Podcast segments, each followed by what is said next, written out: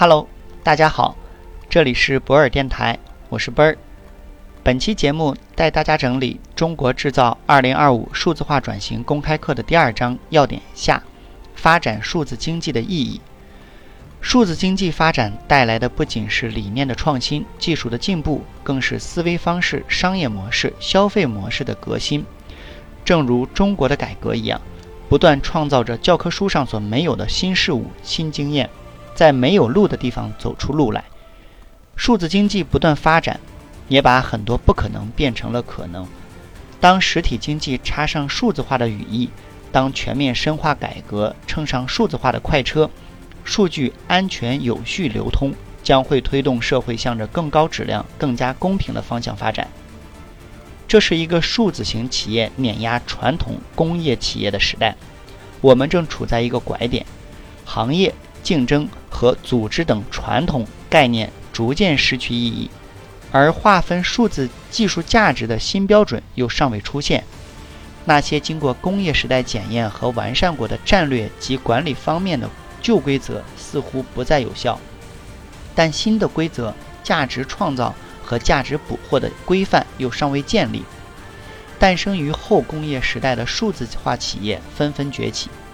他们的管理原则和实践与工业时代的企业截然不同。未来数字化进程只会不断加速，越来越多的企业将拥抱数字化。如果管理者仍然用工业时代的思维管理企业，那他就正在或即将落后于数字经济的步伐。数字化已然不是要不要的问题，而是该怎么要的问题。有人甚至发出感慨：不能数字化的企业将成为时代的遗孤。免费索取本书，请关注 WeChat 或喜马拉雅，账号都是奔儿幺二零五。数字化转型无疑是建立在技术基础之上的，然而只有采取正确的方法，才能成功实现数字化转型。其中最为重要的是，商业与公共服务如何才能最好的利用这些技术，在高度互联的数字化世界，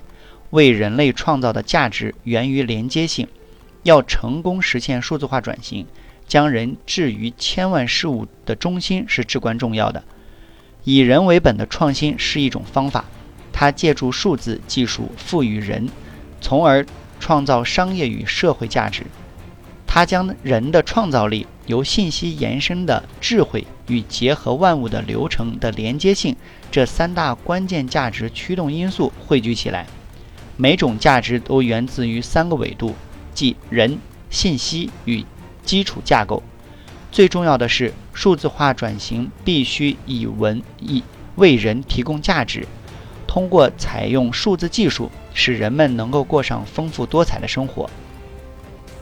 如果听到今天的节目觉得有收获，可以在评论区写上你的感受，